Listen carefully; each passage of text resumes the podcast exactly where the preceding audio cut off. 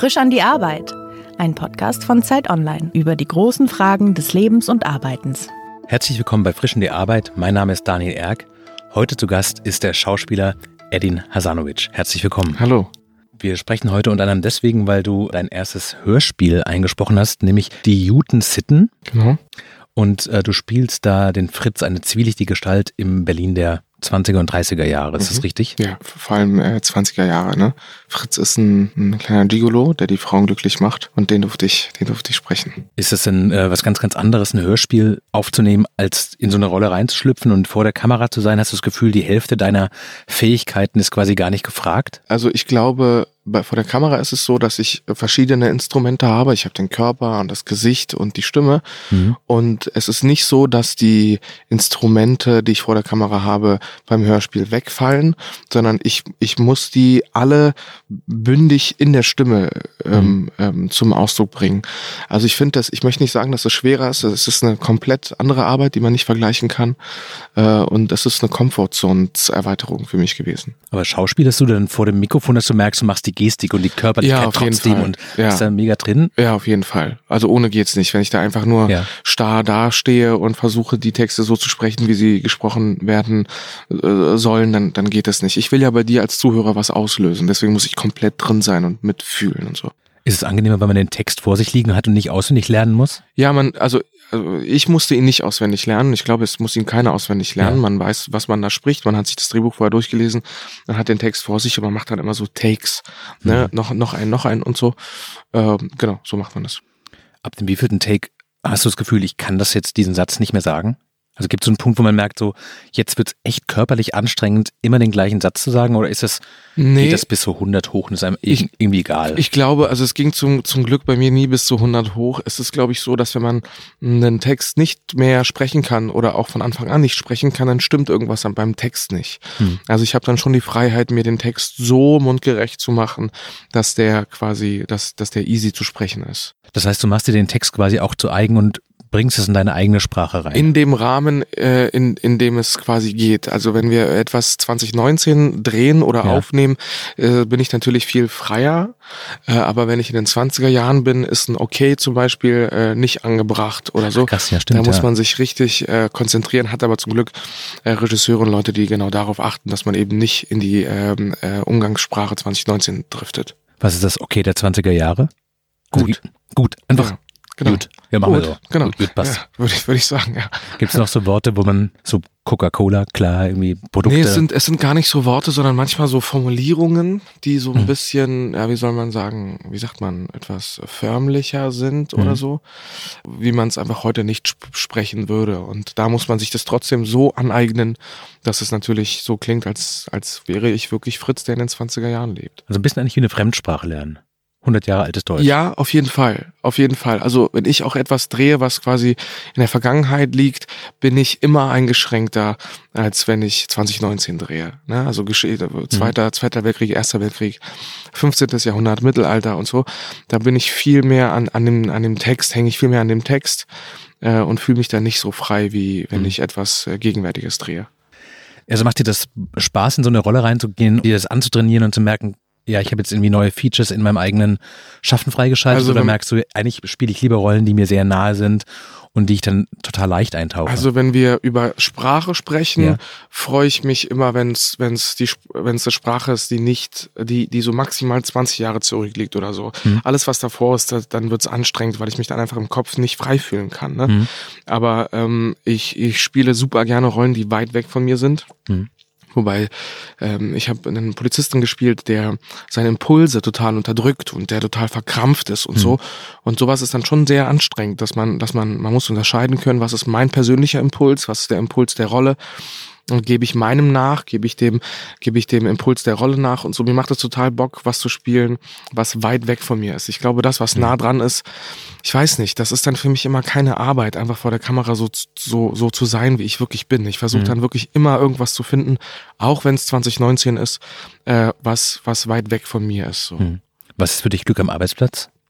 Glück am Arbeitsplatz ist für mich, dass die Bedingungen ähm, so sind, dass ich mich als Schauspieler frei fühle und keine Angst habe und mutig bin und das alles nur mit und durch Liebe passiert. Mhm. Ich weiß, es gibt Kollegen, die durch Konflikte gut sind, die mhm. müssen sich dann reiben mit dem anderen Kollegen oder mit dem Regisseur.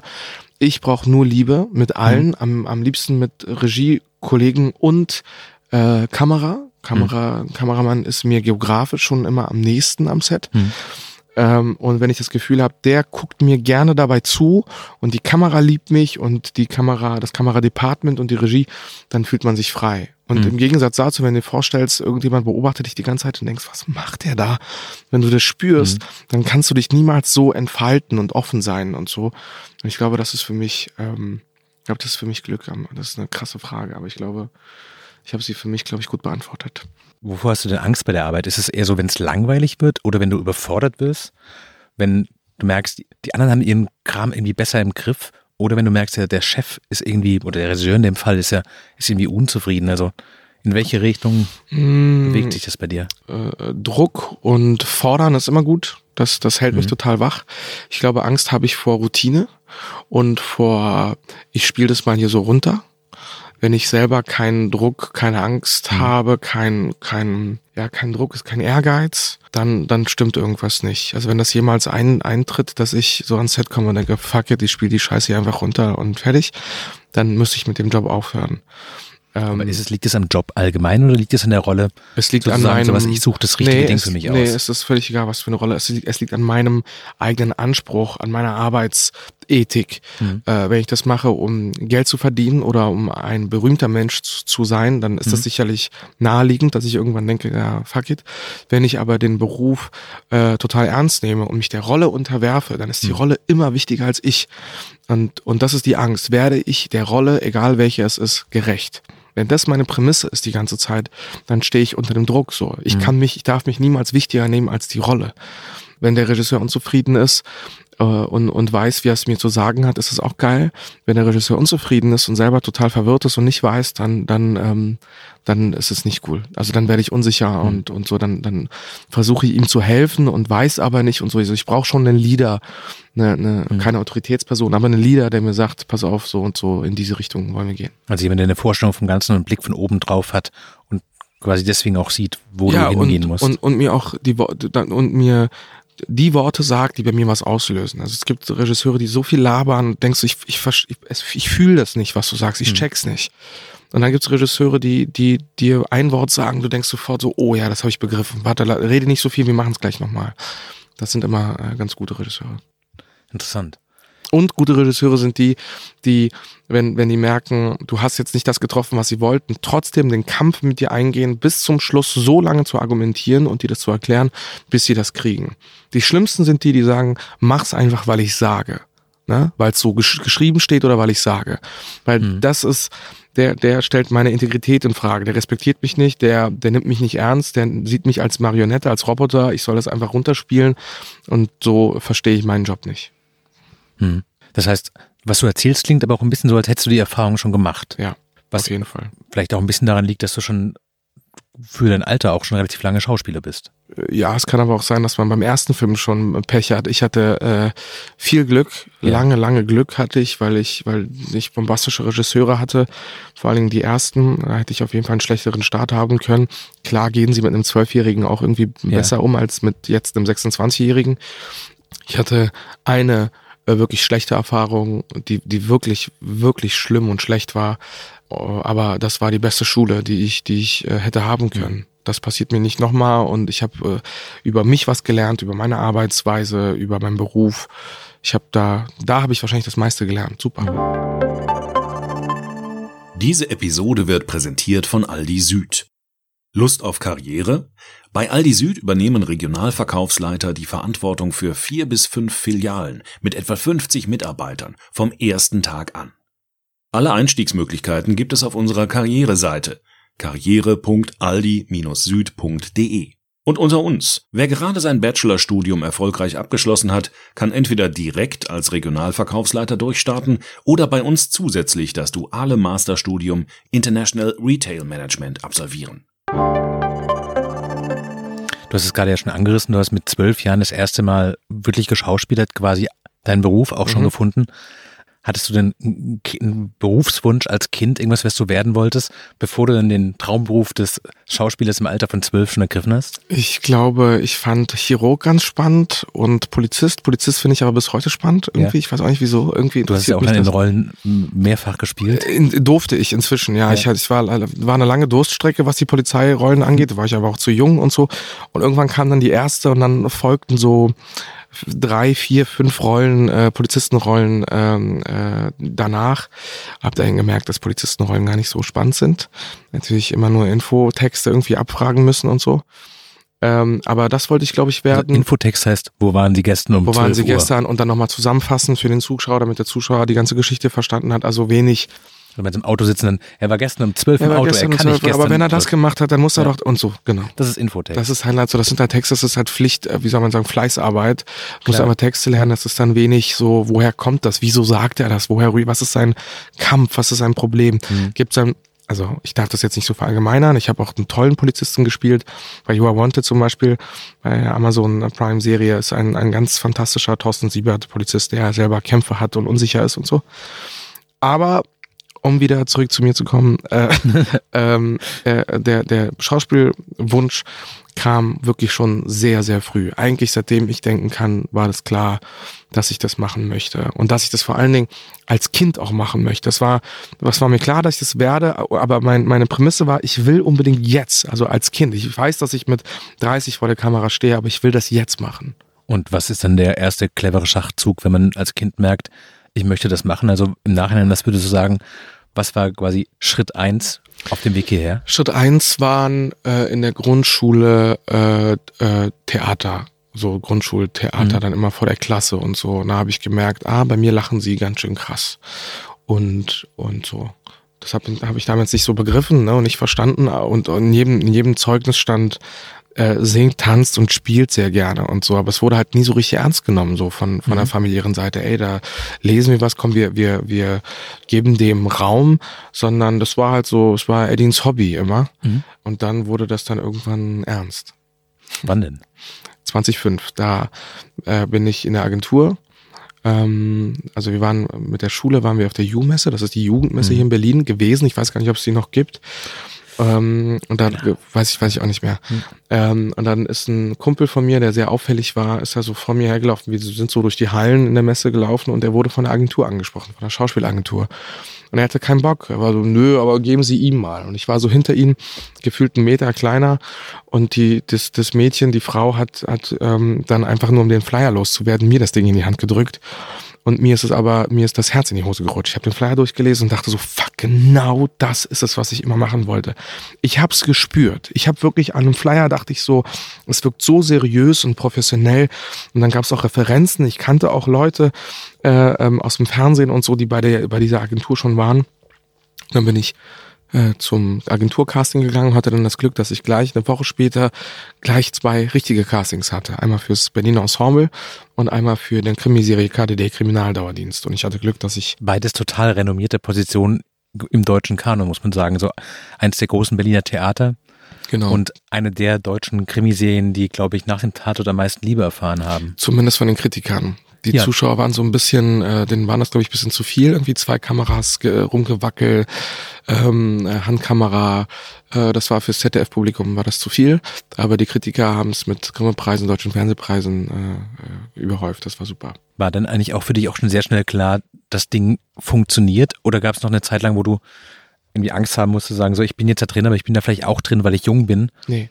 Sondern das Nee, es war, es war, also es, natürlich gibt's Durststrecken, die gab's ja. immer, aber es war nie so, dass ich dachte, also ab dem ersten Drehtag, und an den erinnere ich mich, als wäre es gestern gewesen, ähm, kam Matthias Glasner, mein Regisseur, der Regisseur von Gnade oder Blochin oder so, oder der, der äh, freie Wille, ähm, kam er auf mich zu und sagt, ähm, Edin, ähm, ich sehe, dass du das sofort verstehst. Also ich bin, ich musste in den Raum reingehen und was ich als Zwölfjähriger gespielt habe, ist erstmal den Raum wahrnehmen, mhm. ähm, weil ich da noch nie war vorher mhm. in der Rolle. Äh, und das, also irgendwie, es klingt ja so bescheuert, wenn ich mich jetzt so selber lobe, aber ich habe es einfach schnell begriffen. Ich habe schnell begriffen, was von mir gefordert wird, was wichtig ist, um das rüberzubringen. Das heißt nicht, dass ich von mhm. Anfang an gut war und so. Ich habe mich total geärgert in den ersten Jahren, was ich da gespielt habe, aber ich, ich habe keine Brücke gebraucht. Ich habe es ich hab's einfach begriffen, sofort verstanden, mhm. wie so eine Marke wichtig ist für eine Auch Schärfe und so. Auch deswegen, weil du vorher quasi auch in der Schule und in deiner Freizeit immer wieder gespielt hast und eigentlich unbewusst ich, probiert ich, ich, und trainiert ich weiß, hast? Ich weiß, ich weiß nicht. Ich glaube, deswegen, es klingt immer so pathetisch, aber ich glaube, der Beruf hat sich mich ausgesucht. Das klingt jetzt wirklich richtig dramatisch. Aber ich glaube, bei mir ist das so. Ich war beim, beim BE, beim Berliner Ensemble mhm. und da haben wir geprobt. Daran erinnere ich mich noch, wie ich, der Assist, wie ich die Assistentin von Thomas Langhoff, Rest in Peace, wie ich sie gefragt habe, aber wieso sage ich das so? Woher komme ich da und wo will ich da hin, ohne irgendwas vorher gelesen zu haben über Schauspieltechniken mhm. oder so. Aber es war, mich hat das interessiert. Ich muss ja wissen, wie ich den Satz sage. Ich kann ja nicht einfach mhm. irgendwas vorlesen, was da ist so. Wel welche Stimmung habe ich? Was, mhm. was will ich denn damit erreichen? Da war sie natürlich überrascht, dass da so ein kleiner zwölfjähriger Hampel irgendwie sowas fragt. Dann, ey, den vergiss das Spiel einfach, sprich einfach, was da steht. Aber das war schon irgendwie immer, war schon immer, keine Ahnung, war mir im Blut irgendwie schon immer. Haben sich denn die, die Hoffnungen, die du an den Beruf geknüpft hast, haben die sich erfüllt? Ich glaube, wenn ich aus der Haut dürfte und, und mich so beobachten würde, dann, dann wäre ich, glaube ich, ähm, ich hoffe, dass das nicht arrogant klingt, aber ich wäre sehr, sehr neidisch auf diesen Typen, der, ähm, der das alles gerade machen darf. Mhm. Also ich selber ähm, sehe das da nicht so, aber wenn ich mir wirklich so, wenn ich mich wirklich mal so neben mir sehe, ähm, dann, dann checke ich schon, dass ich, dass das läuft, dass ich sehr dankbar sein muss und bin. Ähm, ich weiß gar nicht, was, was für Hoffnungen ich damals hatte und so, wie, wie, was ich mir da als Ziel so gesetzt habe. Ich weiß, dass ich irgendwann in den ersten Interviews immer gesagt habe, ich will in zehn Jahren, dass die Leute sagen, dass die Leute mit mir Qualität ver verbinden und dass die Kollegen sagen, ey, wenn der da mitspielt, dann muss ich auch mitspielen oder dann muss ich den Film sehen. Und das zumindest hat sich eingestellt. Das hm. ist super. Man merkt ja an der Art, wie du hier sprichst und dass es dich sehr bewegt und dir persönlich sehr nahe ist. Gibt es auch die Tage, wo du merkst, das macht mich auch, macht mich auch total alle, weil es einfach so ein und alles ist, dass ich nach Hause komme und wirklich mit niemandem mehr sprechen kann? Es ist, ähm, glaube ich, weniger der Beruf als die, der Umgang damit. Letztes Jahr war zum Beispiel so. Letztes Jahr habe ich unfassbar viel drehen dürfen, aber ähm, habe es nicht richtig gemacht. Also ich sag dann, ich sag dann Projekte zu am Anfang des Jahres mhm. und weiß, ich darf jetzt dieses Jahr noch sechs Projekte drehen und denke, ey, ich bin jetzt gerade in der Kraft, das, das kriege ich hin. Mhm. Wenn man dann aber dabei ist, ich hatte zwischen den Projekten keinen einzigen Tag frei. Also, mhm. also wenn wir, wenn ich heute meinen letzten Drehtag bei der einen Produktion habe, hatte ich schon vorgestern den ersten bei der nächsten. Und das mhm. hat sich von Januar bis September durchgezogen, komplett. Ich hatte zwischendurch noch den Deutschen Filmpreis moderieren dürfen. Und während man im Projekt ist, ist man wie so ein, wie so ein Rennpferd. Irgendwie mhm. denkt man so, ey, voll easy, klar, schaffe ich, mache ich. Und im September dann, als dann alles vorbei war, habe ich, habe ich eine Lehre draus ziehen müssen. Das war, das hat mich ganz schön umgehauen. Und dann hatte ich noch einen Unfall, der irgendwie die Krönung war für, für alles. So im, im Urlaub bin ich einen, mit so einem Gefährt einen Berg runtergestürzt und war drei Wochen lang im Rollstuhl im Urlaub, am dritten Tag meines Urlaubs. Ähm, und wenn dich etwas dann zwingt, sitzen zu bleiben und nicht aktiv zu sein, mhm. ist es erstmal nicht geil. Heute, ein halbes Jahr später, denke ich, dass das letzte Jahr vielleicht das Wichtigste in meiner Laufbahn bisher war, weil es so negativ war. Es war ganz toll, mit, mhm. mit Erfolg gekrönt und so. Ich durfte viel arbeiten, fantastische Sachen machen, toll. Aber meine Art zu arbeiten, die muss ich ändern, sonst ähm, schaffe ich diesen Beruf nicht mehr lange. Mhm. Ähm, und er saugt, weil gar nicht die Arbeit an sich, gar nicht dieses, dieses in eine Rolle sich rein zu versetzen oder so, sondern du musst dir vorstellen, jedes Projekt sind neue 50 bis 60 Menschen, die du kennenlernst. Und dann bin ich auch gerne ein Typ, der verbindet und der lustig ist und nicht nur für sich. Ich sehe das nicht einfach nur als Arbeit, sondern ich habe Bock, die Leute kennenzulernen und so. Und ich glaube, das ist es, was zerrt. Gibt es da dann manchmal Tage, dass du denkst, es wäre auch schön, wenigstens zum Ausgleich einen Job zu haben, wo man hingeht morgens, eine schöne Zeit hat, ich weiß nicht, ich habe eine Zeit lang von so einem, weiß ich nicht, einer Bäckerei oder was geträumt, wo man hingeht, die Leute kommen rein, freuen sich, dass sie was kaufen können. Man hat so kurzen Smalltalk, gibt den Leuten, was sie braucht, man geht abends raus und der Kopf bleibt komplett für dich alleine. Und das hatte ich eine Zeit lang so als. Das Ding ist, dass, dass mein, mein Ansporn ist, mit diesem Job, äh, wo man das ja eigentlich nicht hat, ne? Du wirst ja. ständig bewertet, du bist, musst dich mit dir auseinandersetzen, mit deinem Können, mit deinem Aussehen, Kameras halten drauf, äh, Leute schreiben einfach irgendwas über dich. Da geht das schwer, aber das ist der Anspruch. Das ist der Anspruch auch in so einem Job ein Konditor zu sein. Ne? Und schön bei mir, wie du sagst, bei mhm. mir gar nicht so viel in Kontakt und so. Das versuche ich jedes Mal aufs Neue. Beim ersten Drehtag denke ich, dieses Projekt wird, da wird's ganz anders. Da wirst du freundlich mit den Leuten sein, aber du wirst nicht so viel Energie verschwenden nach außen. Weil es gibt wenig, was dich, was dich ähm, auffüllt an mhm. Energie. Mhm. So, du gibst sie, aber hast irgendwie, weiß nicht, woher es, woher es, was, was, was füllt mich auf? Sowas denke ich auch, wenn ich so krasse, anstrengende Szenen habe, wo ich irgendwie im Wasser sein muss und wo ich so meine Ekel überwinden muss. Ich hasse, mhm. ich habe eine totale Phobie vor, vor Kleber auf der Haut. Mhm. Das ist für mich der Horror. Ich habe einen Film gemacht, wo ich einen kompletten Bart geklebt bekommen habe oder Perücken kleben, Blut. Das habe ich früher alles geliebt, diese Verwandlung. Heute finde ich das ganz, ganz schlimm und in solchen Momenten denke ich oft, ähm, oh, jetzt irgendwie ein Taxifahrer sein oder in der Bank oder irgendwas völlig anderes oder wenn die Arbeitszeiten so heftig sind. Aber äh, ansonsten ist es für mich der richtigste Beruf. Wenn du was ändern könntest an deinem Beruf, was wäre das denn? Eher sowas wie mehr Sinnhaftigkeit, irgendwie die Welt zum Besseren verändern, ähm, mehr Freizeit, also zu sagen sowas, ich muss meine Projekte so in den Griff kriegen, dass ich eine gute Balance habe, mehr Freiheit, also mehr selbstbestimmt zu sein, dass man als Schauspieler ja auch nicht immer ist? Ähm, Gibt es irgendwas, wo du sagst, ja, in die Richtung muss es gehen? Die Freiheit habe ich eigentlich nur nicht optisch. Also mhm. wenn ich lange drehe, dann, dann bestimmen lange Zeit andere Menschen, wie kurz und lang mein Bart und meine Haare sind. Mhm. Das nervt. Einmal habe ich mir dann direkt danach äh, ein Iro rasiert selber und den Blond gefärbt. Einfach nur aus, ich brauche irgendwas, wo ich das Gefühl habe, ich habe die Kontrolle über mein Leben. Freiheit habe ich. Was ich ändern wollen würde, ist dieser Branche ein bisschen mehr Geld geben, dass wir alle ein bisschen mehr Zeit haben irgendwie und ein mhm. bisschen mehr auf Qualität und nicht auf so ein Geschäftsding, so wenig wie möglich Drehtage und beste Qualität, das nervt. Mhm. Ähm, ich glaube, das, was, was ich ändern wollen würde, ist einfach nur meine, meine Arbeitsweise. Mhm. Da bin ich dabei, ich bin mir all, all, allem bewusst so, was ich falsch mache. Aber ich glaube, da bin ich auch gut dabei. Es dauert halt ein bisschen, aber das, das würde ich gerne ändern. Welcher Gedanke stresst dich mehr, verzichtbar zu sein? Weil wenn deine Karriere aufhört, dann kommt irgendjemand anderes, der auch bestimmt ein toller Schauspieler ist und auch tolle Rollen spielt. Oder unverzichtbar zu sein, weil wenn du während einem Projekt morgen krank wirst, dann steht der komplette Laden still. Das zweite. Also, das ist mir jetzt auch gerade passiert. Es gibt nichts Schlimmeres. Man weiß, dass man selber nichts dafür kann. Mhm. Aber man weiß auch, was für ein Rattenschwanz dahinter äh, steckt. Wenn ein Teammensch krank wird, dann ist das halt so, dass man den austauschen kann. Dass für ihn ein anderer Tonangler kommt oder sonst wer. Wenn ich aber als Schauspieler krank werde, dann liegt es erstmal auf Eis, das Projekt. Solange bis du wieder gesund bist. Und das ist der Horror. Das ist für mich hm. viel schlimmer als das andere, weil das andere, das bin ich mir bewusst, dass es immer Leute gibt, die besser sind, die, die darauf bin ich vorbereitet hm. gefühlt, ne, dass das irgendjemand kommt, der, der mich ablöst oder so, weil ich das oft bei anderen Kollegen gesehen habe, dass wenn die nicht mehr Gas geben oder wenn die sich scheiße und daneben benehmen, dann werden die abgelöst. Und darauf bin ich vorbereitet. Deswegen stresst mich das nicht so wie das andere, wenn weil du da Einfluss auch hast, weil das eine kannst genau. du, da kannst du was machen, das andere. Genau. Genau. Ja. Dann ist hm. das, das ist so. Ja, genau. Du hast gerade so ein bisschen auch immer wieder so äh, erzählt, wie schwer es ist, Nein zu sagen. Und Wobei man, ganz ja? kurz, so dieses, dieses Einfluss haben, was du gerade gesagt hast, das stimmt natürlich auch nicht. Ich habe keinen Einfluss darauf. Ich kann Vollgas geben bis zum Get-No und, und vielleicht auch richtig gut sein.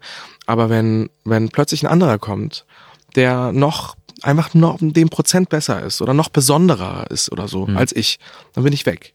Deswegen kann ich das genauso wenig beeinflussen. Aber darauf bin ich irgendwie vorbereitet. Mhm. Das andere ist so, das ist so eine, das ist so eine andere, ich, ich weiß nicht. Irgendwie habe ich das Gefühl, die Leute denken, dann komm, jetzt reichen wir mal zusammen und so. Und du bist aber schon, das ist mir gerade passiert, dass wir zwei Tage komplett ein Greenscreen, Studio, musste komplett abgebaut werden und nochmal aufgebaut werden, weil ich zwei Tage lang krank war. Ähm, das ist der Horror. Aber ich wollte nur dieses, dieses, ähm, dass ich Einfluss habe, auf, ich habe auf gar nichts Einfluss als Schauspieler, wirklich sehr, sehr wenig. Ist das auch ein Grund dafür, weil du immer wieder erzählt hast, wie schwer es ist, quasi das richtige Maß an Projekten, das richtige Maß an Erholung und sowas, das zu managen. Das Gefühl, es kann immer aufhören, dass dich es auch besonders antreibt ja, und ja, besonders ehrgeizig und hart gegenüber dir selbst macht? Klar, ich habe halt auch denselben einen, einen, eigenen Anspruch, einen eigenen Maßstab. Ich weiß, wo ich mich sehen möchte, in was für, mhm. wie, wie ich weiß, wie wertig ich mich sehen möchte. Ja. Aber das ist schon, es kann schon Antrieb sein. Es ist auch so, dass ich mir das jetzt einfach leisten kann, zu sagen, ey, ich werde jetzt im Mai meinen Film, den ich jetzt bald anfange, beenden. Und dann kann ich mir auch mal leisten, vielleicht mal ein halbes Jahr nicht zu machen, weil ich mhm. weiß, was nächstes Jahr schon auf mich zukommt. Das ist ein mhm. großes Privileg, was ich habe. Mhm. Was ich mir hart arbeiten musste, dass ich schon in einem Jahr weiß, was auf mich zukommt. Das gab es lange nicht. Lange mhm. war es so, Film vorbei und dann mal gucken, ah, ein Casting und hoffen. Und jetzt ist es gerade nicht so und das ist irgendwie ziemlich geil. Bist du dir selbst ein guter Chef? Ähm, wow. Man müsste jetzt eigentlich dein Gesicht dazu sehen. Ich habe die Augen geschlossen. Die Augen geschlossen. Also eine Buddha-artige Situation. Was, was ist denn ein guter Chef? Ich glaube, ein guter Chef weiß seine Qualitäten zu, zu würdigen, aber weiß auch, wenn er dich in den Feierabend schickt und sagt so, Edin, mach dich nicht kaputt, ich brauche dich morgen wieder. Dann glaube ich, bin ich kein guter Chef. Also dann, also ich bin Chef, ich kenne meine Grenzen, die ich nicht überschreite, aber ich glaube, dass ich nicht, dass ich die eine Grenze nicht checke, nämlich wann, wann ich nicht mehr kann. Hm. Ich glaube, das checke ich nicht da bin ich abhängig von den Leuten um mich rum, die, die, die, die bestimmen, ey, jetzt ist genug, jetzt ist Schluss. Aber wenn ich nach 15 Stunden am Set stehe und mir ein Regisseur sagt, wir müssen aber diese eine noch, dann, dann, dann muss dann ich die eine noch. Gemacht, ja. Und die Erfahrung sagt, dass das noch geht, dass das irgendwo gibt's noch in deinem Körper Prozent Energie, ähm, der das hochholen kann. Zu Hause bin ich dann fauler und so. Mhm. Aber am Set bin ich dann um vier Uhr nachts, wenn ich wirklich am Arsch bin, eigentlich kurz davor bin einzuschlafen, wenn es dann heißt, jetzt spielen wir die Szene, wo du irgendwie voll dramatisch rumschreien und rumheulen musst, dann gibt es Wege für mich, Red Bull und Liegestütze und rumlaufen und Klimmzüge und egal was es ist, wo ich mich hochpushen kann. Ähm, aber ich glaube trotzdem. Das ist dein Trick? Red Bull, Liegestützen und Klimmzüge? Ich muss irgendwie meinen Körper auf Adrenalin ja. bringen, egal was es dann ist. Süßigkeiten, Fanta, alles, was, was denn geht. Ja, das sind immer die ungesunden Dinge. Ne? Ja, klar, leider. Aber ich glaube, ich bin, das ist eine spannende Frage, aber ich glaube, ich bin kein guter Chef für mich. Die nächste Frage erledigt sich fast, die lautet nämlich, wer ist, wer ist strenger mit dir? Du selbst oder die Leute, die mit dir arbeiten? Immer, immer ich selber. Und das ist auch ganz gut so. Oft, oft verkackt am Set, also so Fokus verloren. Hm. Dann spielt man für den Kameramann oder für den Regisseur und äh, damit die Leute sagen, hey, du bist ja gut. Man spielt aber nicht für die Rolle. Man ist der Rolle nicht unterworfen. Und dann checkt man, boah, war das scheiße. Dann kommt der Produktionsleiter und sagt, Edin, also dir beim Spielen zuzugucken, Wahnsinn. Und dann denkst du, das reicht? Really? Wenn ich, glaube ich, auf die Leute hören würde, dann, dann wäre mein Standard um 50 Prozent weiter unten. Weil ich weiß ja, was geht. Wenn ich zu Hause bin und übe, probe, wenn ich alleine bin, hm. ähm, dann weiß ich ja, wo ich hinkommen kann. Jetzt versuche ich also diesen Standard von zu Hause allein in meinen vier Wänden zu übertragen auf am Set, auf Kommando, in diesem Ort, auf dieser Marke mit 60 Leuten um dich rum. Und wenn mir dann einer sagt, super, weiß ich ja immer noch, nee, Leute, da ist noch was und ich muss nur eine, ein Werkzeug finden, wie ich da hinkommen kann zu diesem Level, was ich mir selber quasi gesetzt habe. Ich bin der größte Kritiker meiner selbst und ist auch gut so. Im Guten und im Schlechten. Ich weiß, was gut ist. Und ich weiß aber auch auf jeden Fall, was schlecht ist. Das heißt, du bist erstens der Typ in der Nachbarschaft, der mittags rumschreit und man versteht nie warum? Ähm, nee, bei, bei, mir, bei mir passiert viel im Kopf. Also okay. ich muss, ich ja. muss das nicht immer veräußern und, und laut sein und reden. Ist das Schwierige, das war die zweite Frage, am Schauspielerberuf alle um sich herum auszublenden und wieder so zu spielen, wie du es zu Hause machst? Mhm. Nee, das Problem ist, dass du es auf Kommando machen musst. Also die Leute, an die habe ich mhm. mich gewöhnt und die vergesse ich. Und wenn ich sie liebe und sie mich, sowieso mhm. ist alles cool. Aber dieses Ding auf Kommando gähnen zum Beispiel. Oder herzlich lachen. No, forget it. Und dabei noch die Marke treffen, ist, ist irgendwie, das ist so, ich versuche es jedes Mal. Mhm. Ich bin so müde und, und, und will gehen, will gehen. Die Klappe wird geschlagen und, und dieser Reiz ist einfach weg. Mhm. Und ich will mich einmal natürlich gähnen sehen im Film. Und mhm. ich habe jetzt einen, wo ich den Narkoleptiker spiele. Jemand, der also mhm. ständig einschläft und ständig müde ist. Eine große Herausforderung ist jetzt gerade vor mir. Meine eigene, mein Anspruch. Ich will mir das ansehen, dass ich wirklich ernsthaft gähne. Das ist mhm. gerade mein Problem. Was war die Frage? Ach so, das Ding ist, dass man es auf Kommando machen muss. Genau. Ja. Das ist, das ist immer sehr, sehr schwer. Worauf kannst du denn in diesem Schauspielerberuf eher verzichten? Auf die Anerkennung oder auf das Geld? Aufs Geld. Weil du es dir leisten kannst oder weil du weißt, das nee. Spielen, das mache ich sowieso und ich will Spaß daran haben, das Geld kommt dann quasi mit, nee, mit dem Ehrgeiz in dem Spiel. Geld spielt da gar keine, gar nicht, einfach gar keine, gar nicht so eine große Rolle. Die Anerkennung spielt halt die viel größere mhm. Rolle. Deswegen kann ich aufs Geld verzichten, weil, weil die Anerkennung wichtiger ist. Weil das irgendwie der Antrieb ist. Weil mhm. ich bin, wir alle sind vor der Kamera, weil wir irgendein Ego-Narzissmus-Problem haben. Oder, oder weil da irgendwas nicht im, so, so richtig im Lot ist, würde ich sagen. Ne? Wenn sich jemand da vor, vor, vor so vielen Leuten, wenn, wenn das kein Problem für mich ist, ohne rot zu werden, ähm, vor, vor Kamera und vor ganz vielen Leuten, die dich angucken, Sachen zu machen, dann stimmt doch irgendwas bei mir nicht. Ähm, und deswegen bin ich, bin ich abhängig von der Ab hm. Anerkennung. Noch. Ich hoffe, dass ich es bald nicht mehr bin und, und dass ich das so ein bisschen lockerer sehe. Aber ich bin auf jeden Fall schon sehr verbissener ähm, Schauspieler. Wenn du so auf deinen bisherigen Karriereweg zurückguckst, hast du das Gefühl, der Anfang war eigentlich die große Magie, weil alles neu war?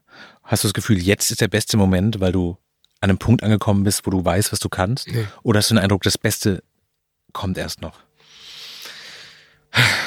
Ich habe früher als Kind, habe ich, glaube ich, mehr sehen können, was wirklich gerade passiert und mhm. genießen können.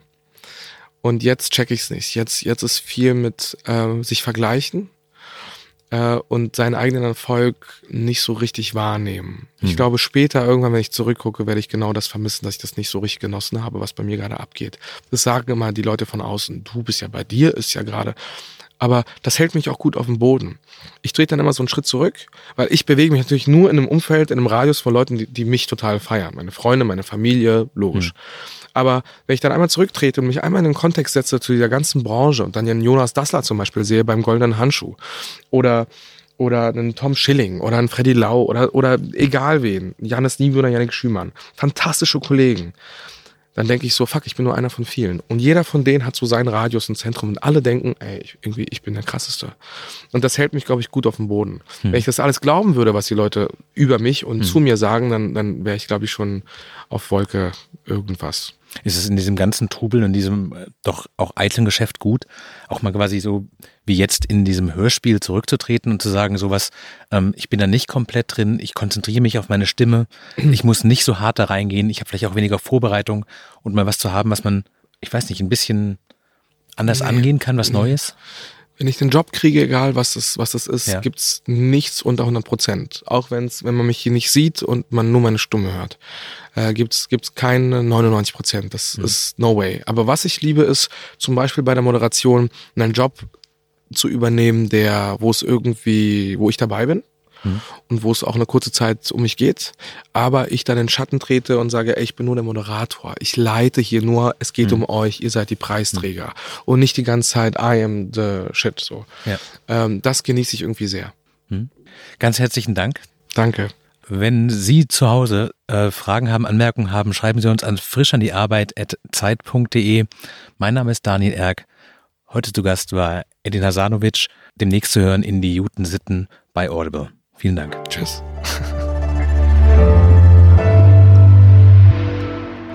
Frisch an die Arbeit, ein Podcast von Zeit Online. Konzipiert und moderiert von Leonie Seifert und Daniel Erck. Produziert von Maria Lorenz, poolartists.de.